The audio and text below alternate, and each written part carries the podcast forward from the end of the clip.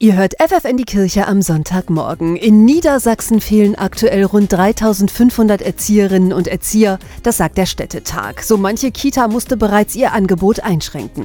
Aber natürlich wünschen sich Eltern die beste Betreuung für ihr Kind. Ausreichend Personal, kleine Gruppen und Öffnungszeiten, die zum eigenen Job passen. Eltern, die auf der Suche sind nach einem Kitaplatz, sollten jedoch unbedingt noch auf mehr achten. Das sagt Sabine Lessel-Dickschatt. Sie ist bei der Caritas im Bistum Hildesheim für die Kinder Kinder- und Tageseinrichtungen zuständig.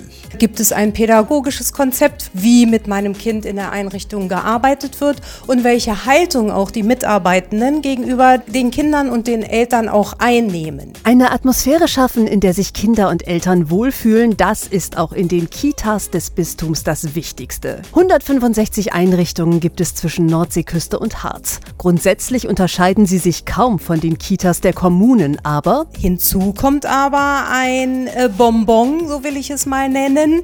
Äh, nämlich wir haben die Chance, den Kindern und Eltern, die unsere Einrichtungen besuchen, einen Winkel der Welt zu eröffnen, die vielleicht andere Kitas nicht haben. Dass Kinder nämlich erleben, was Gott und Schöpfung bedeutet. Die Kinder erleben in ihrem Alltag Feste im Jahreskreis. Also das äh, Programm ist sehr vielfältig. Auch deshalb sind konfessionelle Kitas sehr beliebt bei den Familien in Niedersachsen. Davon ist Sabine Lessel-Dickschat Stadt überzeugt. Ein zweiter Grund, jedes Kind ist willkommen. Wir sagen, dass Kitas Orte der Begegnung sind und in den Kitas trifft man alle Weltreligionen, von daher müssen sie überhaupt nicht katholisch sein. Ihre Kinder werden auf jeden Fall betreut. Wenn Eltern die Möglichkeit haben, an ihrem Wohnort zwischen mehreren Kitas zu wählen, dann rät die Fachfrau außerdem, schauen Sie persönlich vorbei. Gerne auch äh, mit dem Kind, um zu gucken, ob das Kind sich da auch von den Angeboten schon mal angesprochen fühlt. Schauen Sie sich die Räumlichkeiten an, sprechen Sie mit den Leitungen und gucken Sie, was für einen Eindruck Sie haben, weil meistens ist das Bauchgefühl auch sehr wichtig.